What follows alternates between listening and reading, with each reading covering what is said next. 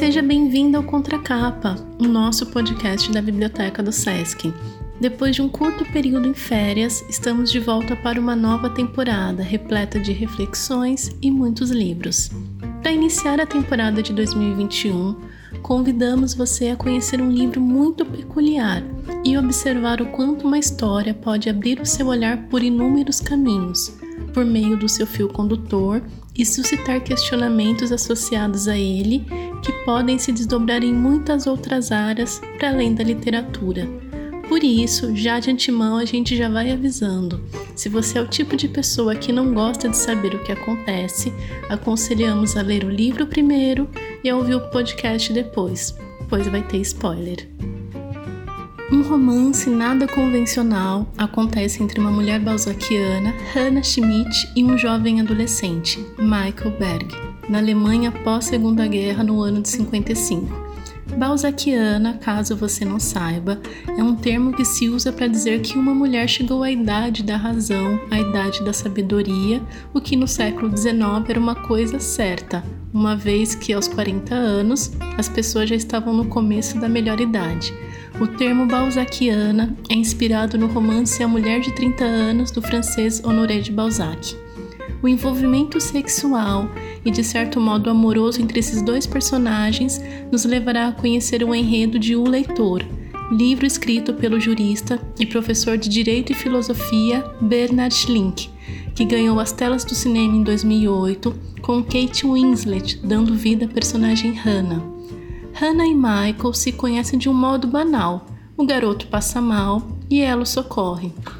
Depois desse primeiro contato, desenvolve-se entre eles uma sequência de encontros eróticos um tanto peculiares.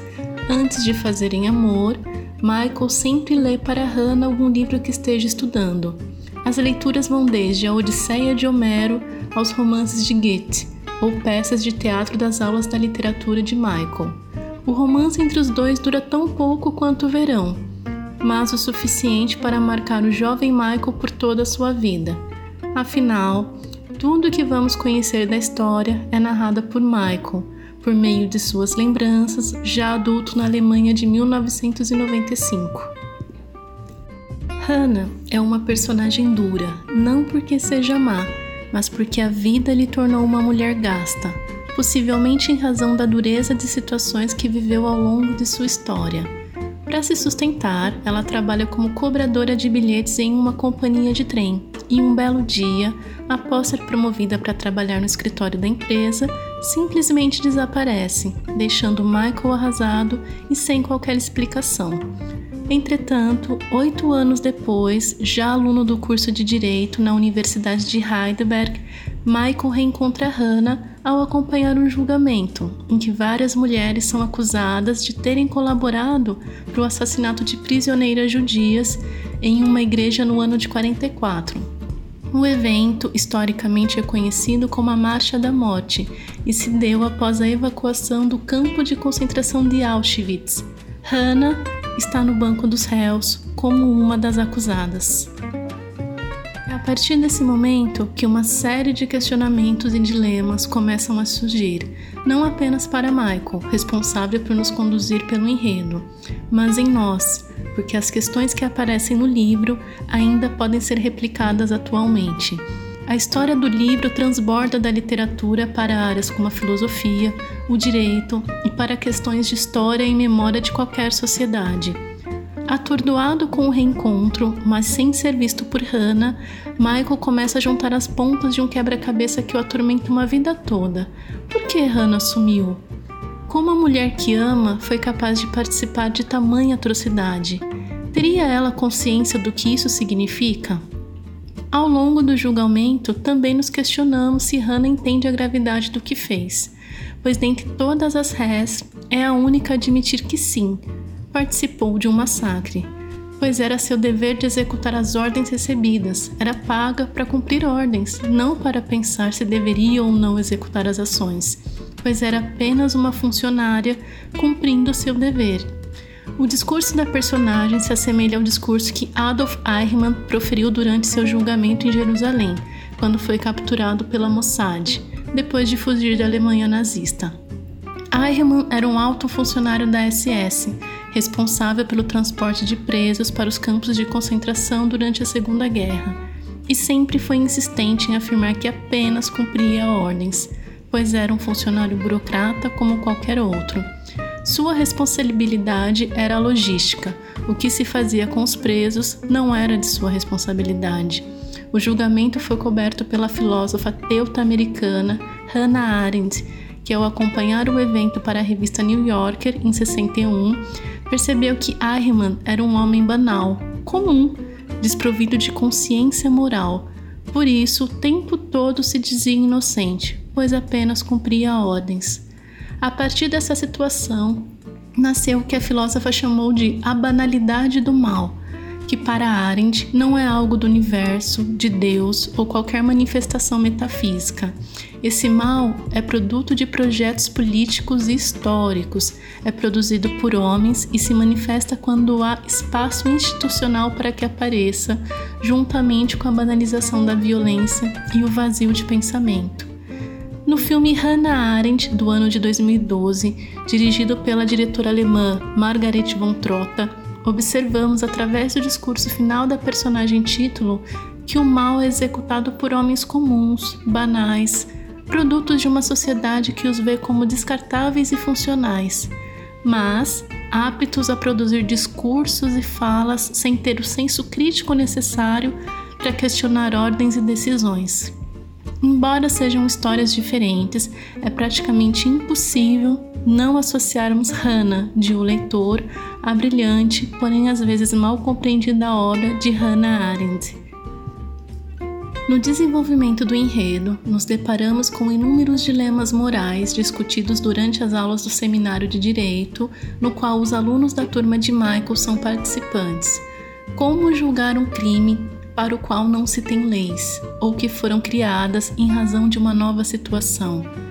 Seria justo punir apenas aquelas pessoas quando, na verdade, toda a sociedade era conivente com aquele massacre? Os questionamentos não têm respostas, são apenas questões de uma geração de pessoas, a de Michael, que está aprendendo a lidar com o passado sombrio e sangrento que outrora trazia tanto orgulho mas agora causa vergonha. O ápice do julgamento condiz com o depoimento de uma das poucas sobreviventes do massacre, que acusa todas as réis de terem participado do extermínio. Contudo, em um relatório da época que descrevia o ocorrido como algo burocrático, somente Hannah assina o documento. Hannah também é identificada como uma guarda peculiar, pois escolhia as mulheres mais frágeis dos campos antes do extermínio nas câmaras de gás para ler para ela todas as noites até o momento derradeiro. Através dessas acusações e da relutância de Hannah em fazer uma contraprova de caligrafia do documento, Michael reúne as peças de um quebra-cabeças antes tão sem sentido e descobre o segredo de Hannah, algo tão pessoal que a leva a ter coragem de assumir tudo sozinha simplesmente para não precisar expor algo que carrega consigo tão arduamente. Hannah é analfabeta e, embora tenha assinado o documento, jamais poderia tê-lo escrito, pois não sabe escrever. O analfabetismo de Hannah é o motivo pela qual ela deixa o emprego ao ser promovida, pois ao ser mandada para o escritório da companhia, como poderia atuar se não dominava os códigos para exercer a função? Mesmo entendendo o que se passa, Michael entra em um conflito moral. Se falasse ao juiz o que acabara de descobrir, poderia mudar o rumo da história. Mas até que ponto teria esse direito? Qual é o limite moral para invadirmos a intimidade alheia? O destino de Hannah é a prisão perpétua, pois ao assumir a autoria do relatório, entendeu-se que ela foi a mentora do crime que matou tantas mulheres. Já na prisão, Michael passa a enviar fitas com livros gravados para Hannah, mas sem se identificar. Hannah, por meio das narrações dos livros, começa uma nova jornada que podemos entender como o princípio de sua redenção ou conscientização sobre suas próprias ações, aprender a ler e escrever. A alfabetização se torna para Hannah a libertação de um processo de ignorância no qual o ser humano está inserido e o transforma em uma peça dentro de um sistema. Hannah inicia o despertar de sua consciência em relação aos outros e em relação a si, despertando, de certo modo, para uma humanização que, mesmo que muito superficial, permite a compreensão e a visão do sujeito como responsável por suas ações. Hannah nunca sai da prisão, mas ao morrer, muitos anos depois do cárcere, deixa uma lata com alguns objetos pessoais e um pouco de dinheiro no banco, que pede para ser entregue à filha da testemunha do julgamento que a condenou à sua prisão física e moral. O Leitor é uma obra claramente inspirada em muitas questões que a Alemanha tem de lidar após o massacre da Segunda Guerra Mundial.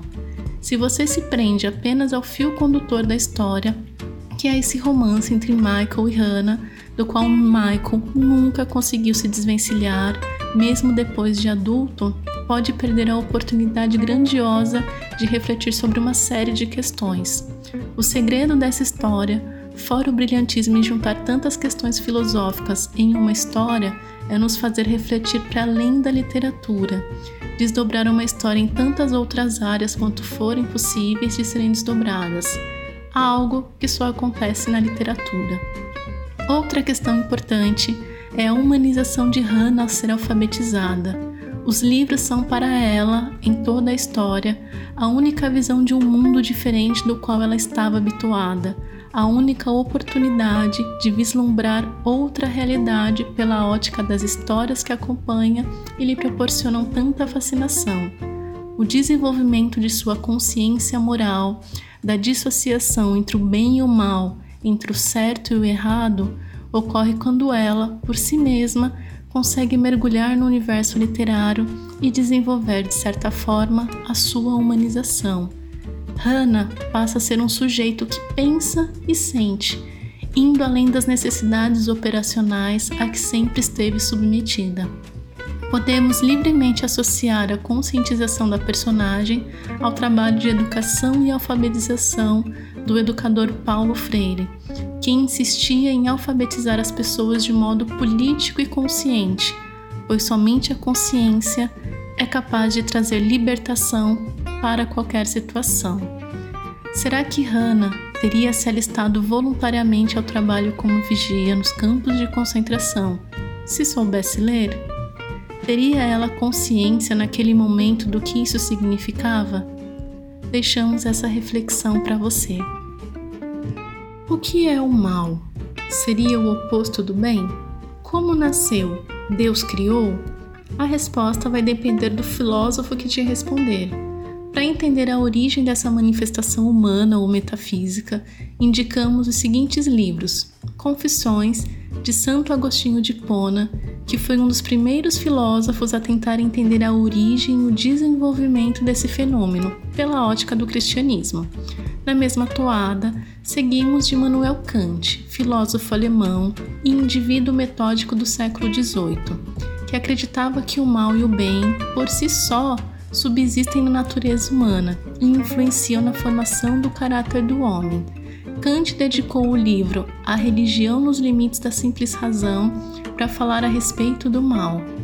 Por fim, indicamos novamente o livro Eichmann em Jerusalém, de Hannah Arendt, que, baseada nos estudos que fizeram sobre a obra de Santo Agostinho, pôde entender o contexto do julgamento de Eichmann de uma forma nada simplista, através do entendimento do mal cometido por indivíduos banais e comuns. Se as questões morais que uma guerra gera despertam seu interesse, a plataforma Sesc Digital possui uma programação de qualidade, desde palestras a filmes sobre o assunto. Destaques para o programa Filosofia Pop, apresentado pela filósofa Marcia Tiburi, cujo tema é corrupção, banalidade do mal, e o seminário Revisionismo Histórico, Holocausto e Psicanálise. Esse programa em especial é um ciclo de debates com a curadoria de Leonardo Ticax, que discutiu as implicações geradas pela onda revisionista atual que tenta apagar as narrativas históricas do Holocausto. E se você quer entender o que se passa com as sociedades do século XX até hoje, indicamos as leituras de As Origens do Totalitarismo, também escrita por Hannah Arendt. O totalitarismo, de um modo bem simplório, é um regime político caracterizado pelo controle da sociedade do indivíduo, através da ideologia de um partido político único e o uso recorrente do terrorismo de Estado. O totalitarismo surgiu após a Primeira Guerra Mundial em nações como a Alemanha e a Itália. O livro de Arendt é fundamental para qualquer pessoa, ainda mais nos dias atuais. E para encerrar o contracapa de hoje, reunimos algumas reflexões de três pensadores ilustres, para que você reflita sobre o que eles disseram. Kant dizia: toda ação deve ser precedida de uma reflexão, ou seja, pensemos antes de agir. Hannah Arendt, por sua vez, afirmava: todo ser humano pensa, mas pensar de um modo crítico é de suma importância para nos protegermos de situações que exijam de nós o mal ou ainda, como afirmou Dostoiévski em seu livro Memórias do Subsolo, enquanto estive preso, nunca conheci um homem que se julgasse mal. Até o próximo episódio, aqui no canal do Sesc Campinas, no YouTube. Até lá!